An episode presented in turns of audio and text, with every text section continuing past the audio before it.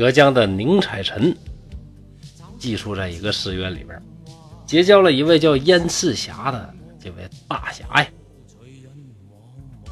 由于宁生这个人性格非常的正直，所以聂小倩为代表的这个犯罪团伙啊，想玩仙人跳，想忽悠他把他弄死啊，这个愿望没有达成。聂小倩就借这个机会跟宁采臣说了自己的身世，希望能够把宁采臣救下，宁采臣将来再把自己的骸骨啊折地来进行重新的安葬。宁采臣得到了预警之后，这一夜呢，就说什么非要跟燕赤霞住在一起。燕赤霞没有办法啊，两个人就睡在了一起。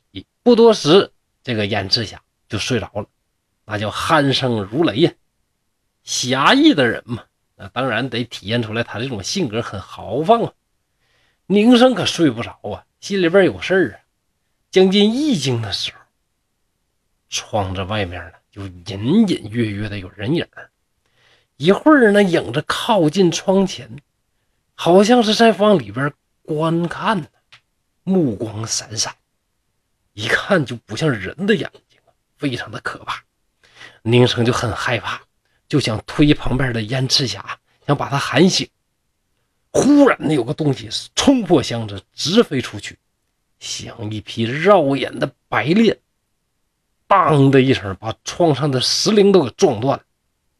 嗖的一射，马上就返回到了箱子里边，像闪电划过夜空一样的快速的就熄灭了。燕生呢，警觉的就起来。宁采臣假装不知道啊，偷偷的在那儿观察。燕赤霞搬过箱子，仔细一看，拿出一件东西，对着月光晃着。又是闻又是看，宁采臣一看那个东西啊，是白光晶莹，有那么两寸来长的，宽呢就像一个韭菜叶那么宽，哎，不大的一个小剑。燕生看完了，又把它结结实实的包了好几层，仍然放进箱子里边，自言自语就说：“这什么老妖魔，这么大胆，敢把我箱子都给我弄坏了？”接着又躺下，宁采臣是大为惊奇，起来就问燕生，把刚才见到的情景呢告诉了他。燕赤霞就说：“哎，既然我们哥俩啊交情已经这么深了，不能再隐瞒。我是一个行走江湖啊，专门降妖伏魔这么一个剑客。这个妖魔呀，我算他运气好，刚才又不是窗户上面那个石灵啊，这一剑出去，他是当时会毙命当场。”不过呢，虽然没死呢，也算受了伤了。宁采臣就问：“那你藏的是什么东西呀？”燕赤霞就说：“这是一把剑呐，刚才我闻了闻，有妖气。”宁生说：“那能不能借我看一看？”燕赤霞呢，非常慷慨，拿出来给他看，原来是一把莹莹闪亮的小剑。宁采臣就是更加尊重燕生了。天亮之后，发现窗户外边呢，果然有血迹。宁生出示往北，只见一座座荒坟当中，果然有一棵白杨树。这棵白杨树上还有一个乌鸦巢。等迁坟的事情都安排妥当之后，宁采臣收拾行装准备回去。燕赤霞为他饯行送别，两人情谊深厚。走的时候。这个燕赤霞把一个破皮囊赠给了宁生兄弟啊，这是剑带，你要好好的珍藏，能驱邪避鬼呀。宁生就说：“大哥呀，那你能不能把剑术教教我呢？我学会了剑术，还怕什么妖魔鬼怪？我也行走江湖就得了呗。”燕生就说：“哎呀，兄弟呀，你这种有情有义、刚直的人。”做剑客呢，确实没问题，但是太屈才了。你是富贵中人，将来你得考科举中进士呢，你别往这条道上走喽。”宁生深施一礼，对燕赤霞说：“哎，燕兄，嗯，就此别过吧。我还有一个妹妹葬在这儿，我要把我妹妹呀，这个迁坟迁走啊。您先走啊，我再逗留几天。”燕赤霞走了之后，宁采臣就把那女子的尸骨挖出来，收敛好，用衣服啊、被呀包好。坐船回家了。宁生的书房就靠着荒野，他就在那儿营造了坟墓，把小倩葬在了书房外边。祭奠的时候，宁生写了一篇非常感人的一篇祭文，怎么说的呢？怜卿孤魂葬进蜗居，歌哭相闻，数不见灵于雄鬼。有江水饮，书不清纸，幸不危险。啥意思呢？就说呀，可怜你呀，这么一个孤魂，我把你葬在我小小的房子旁边我能听到你的歌声，能听到你的哭泣，从此再也没有那种恶鬼来欺凌你了。一杯。水，一杯清水，祭奠在这儿，希望你不要嫌弃呀。读罢了这个祭文，宁采臣呢就回头要回去，这时后边呢就有人喊：“相公，你慢些，等我一起走啊！”宁生回头一看，原来是小倩。小倩欢天喜地的谢他说：“相公。”你真是讲信义，我就算是死十次也不能报答你，请让我跟你回去拜见公婆，给你做妾做婢，我都没有任何的犹豫。你这阵儿啊，你看人家说了都要见公婆了，意思呢已经以身相许了。宁生呢仔细的去看看他，只见这位小妾肌肤白里透红。一双小脚像细笋一样，白天一看是更加的艳丽娇嫩。注意啊，这是白天，这鬼白天也能出来了。小说就这点好，天马行空的想象。我说他能出来，他就能出来；我说他不能出来，他就不能出来。蒲松龄在这儿完全不设任何的这个限制和禁忌，这就是什么呢？这就是大师的那种感。因为我能，所以说我想怎么样就怎么样啊，任意的挥洒。好了，跑题了，回到正题吧。宁采臣带着小倩一起来到了书房，嘱咐他先坐着稍等一会儿，进去先禀告了母亲，把整个事跟母亲说了之后，母亲当然是吓了一跳。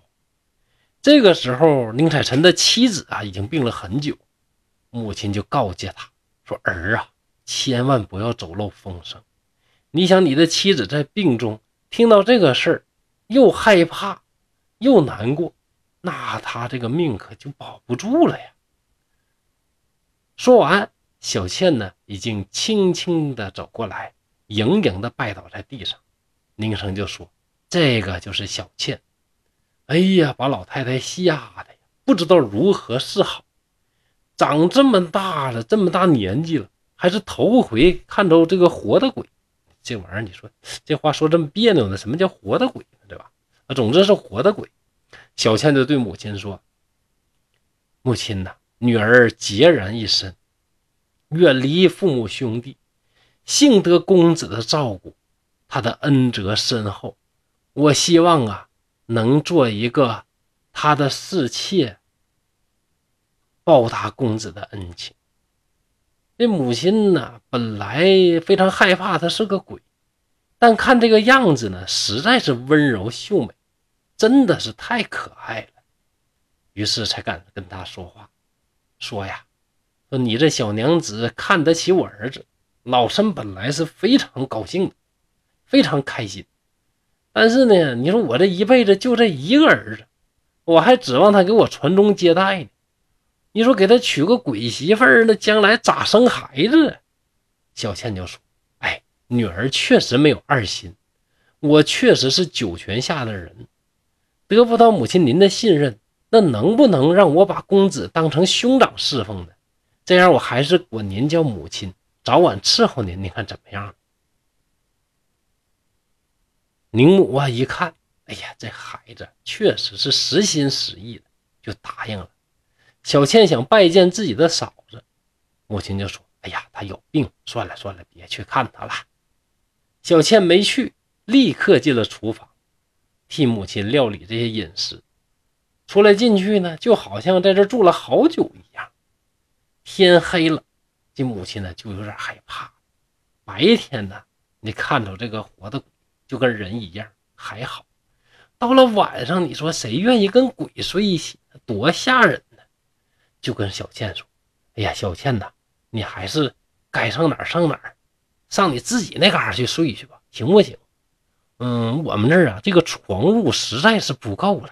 呃呃，请便请便吧。”小倩知道啊，母亲是害怕，就马上走了。路过宁生的书房，想进去又退了回来。在门外啊，来回的徘徊，磨磨唧唧的，也不知道是害怕啥。宁生就叫他说：“小倩，你进来，咱俩唠会儿啊。”小倩说：“哎呀，相公啊，哥哥呀，你这屋里边这个剑气太吓人了。为什么在回来的道上我没敢见你呢？就是因为这个缘故。”宁生一看啊，对对对对，那燕志霞大哥不是给我一个剑囊吗？哎，这样我把它挂别地方去啊。宁生把剑囊挂到别的地方，小倩才敢进去。他靠近烛光坐下，坐了一会儿，没说一句话。过了好长时间，小倩才问：“你夜里读书吗？”我小的时候也读过《楞严经》，现在呀，大部分呢都记不清了。能不能给我一卷？夜里没事请兄长嗯指正。哎，想想就开心。晚上读书。手里边拿着书卷，旁边有美女相伴啊，真是红颜知己常伴身旁。这种生活恐怕就是人所谓的幸福吧。提到《楞严经》是什么？是佛教的一部啊特别重要的经典。而这位小倩呢，从由此可见，这位小倩呢，也是一位什么啊？这个读过书的人呐。宁生答应了。小倩又坐了一会儿，还是不说话。二更过去了，这小倩还是不说走。宁生是个正直的人呐，就催促小倩呢，让她走。小倩凄惨地说：“我呀，虽然是一个鬼，但我作为一个外地来的孤魂，特别害怕荒漠。其实这个时候，小倩已经不是一个一般的鬼了，已经是一个非常……”非常人的鬼了啊，非常像人的鬼了，都开始怕坟墓了，对不对？宁生就说：“这这不可呀，书房里边没有别的床能睡。你说我们是兄妹，也得避嫌呢。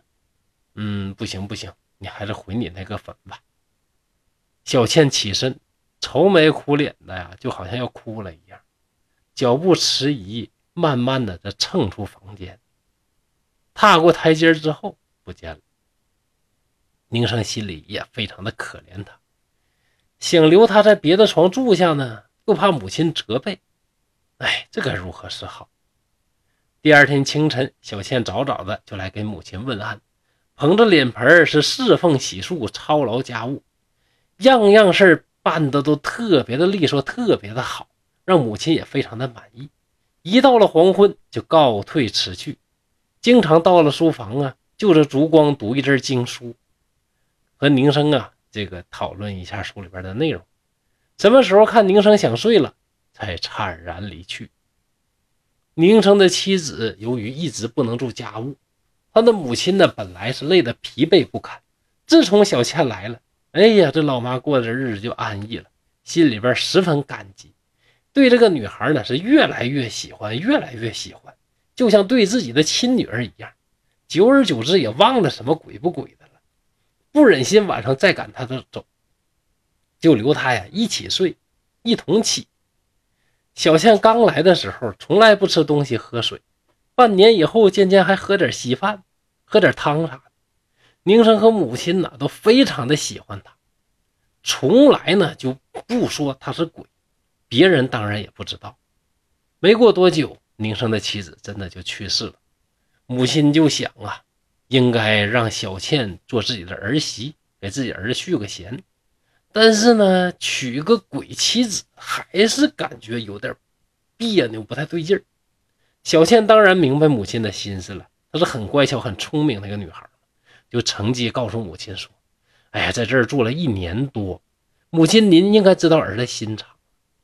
我因为不想祸害别人，才跟着郎君来到这儿，我没别的意思啊。公子光明磊落，为天下人所敬重，我就是想啊。”依靠他，帮助三四年，借以博得皇帝的封诰，九泉之下也觉得光彩了。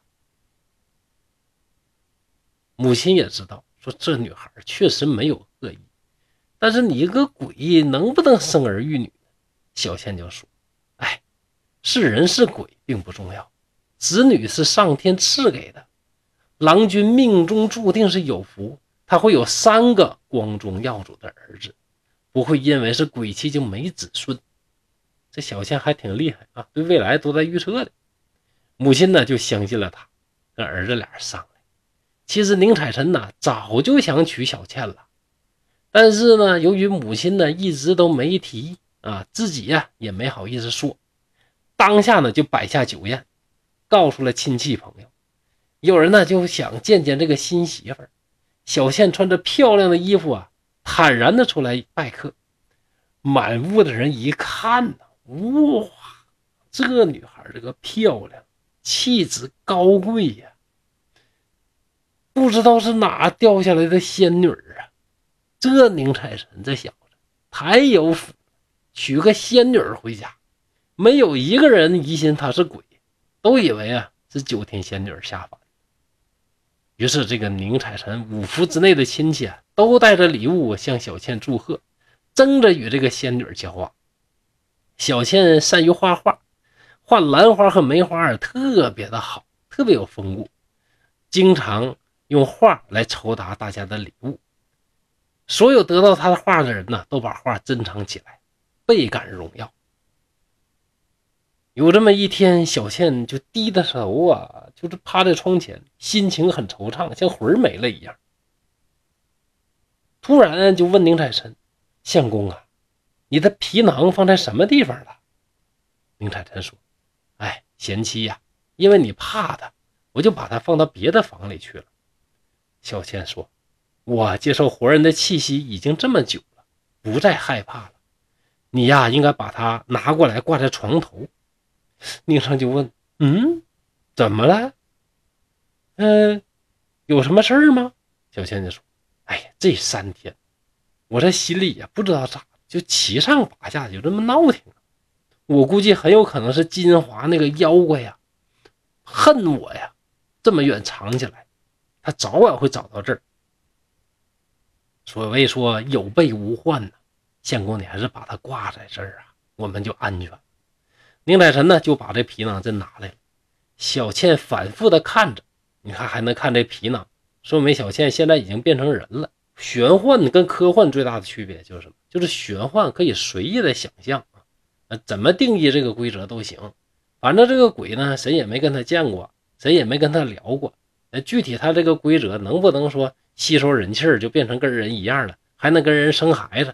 那玩意儿谁说的好？蒲松龄说能，他就能呗。咱就别强调这个事儿了啊，呃，总之这个小倩呢，看着这个皮囊呢，反复的看，哎呀，这个皮囊可了不得呀！这是谁？这是剑仙装人头用的，破旧到这种程度，不知道这个皮囊已经杀了多少人呢？我现在看了他身上还起鸡皮疙瘩呢。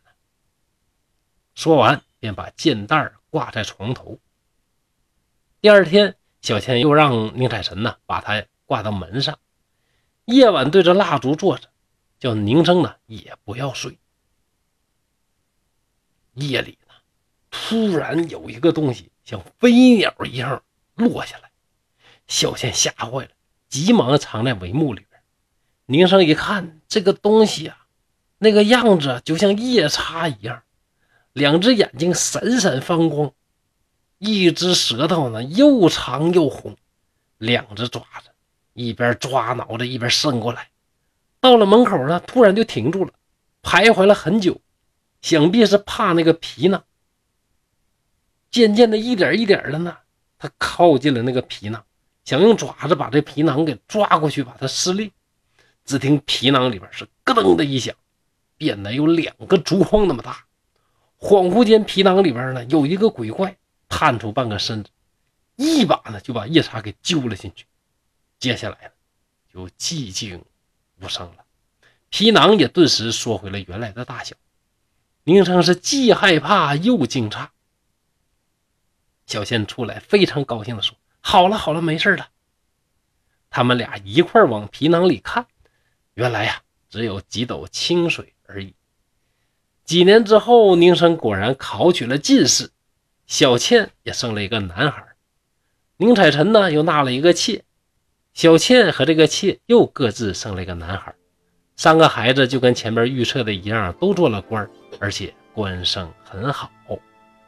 这个故事到这儿就结束了。这个故事知名度非常的高，特别是《倩女幽魂》电影的出现，把这个故事啊，呃，整个的情节又给它丰富了，啊，又变得更加的饱满，更加的有血有肉。张国荣和我的女神王祖贤两个人呐，精彩的故事演绎，所以啊，让这篇故事成为了影视剧当中的这个经典。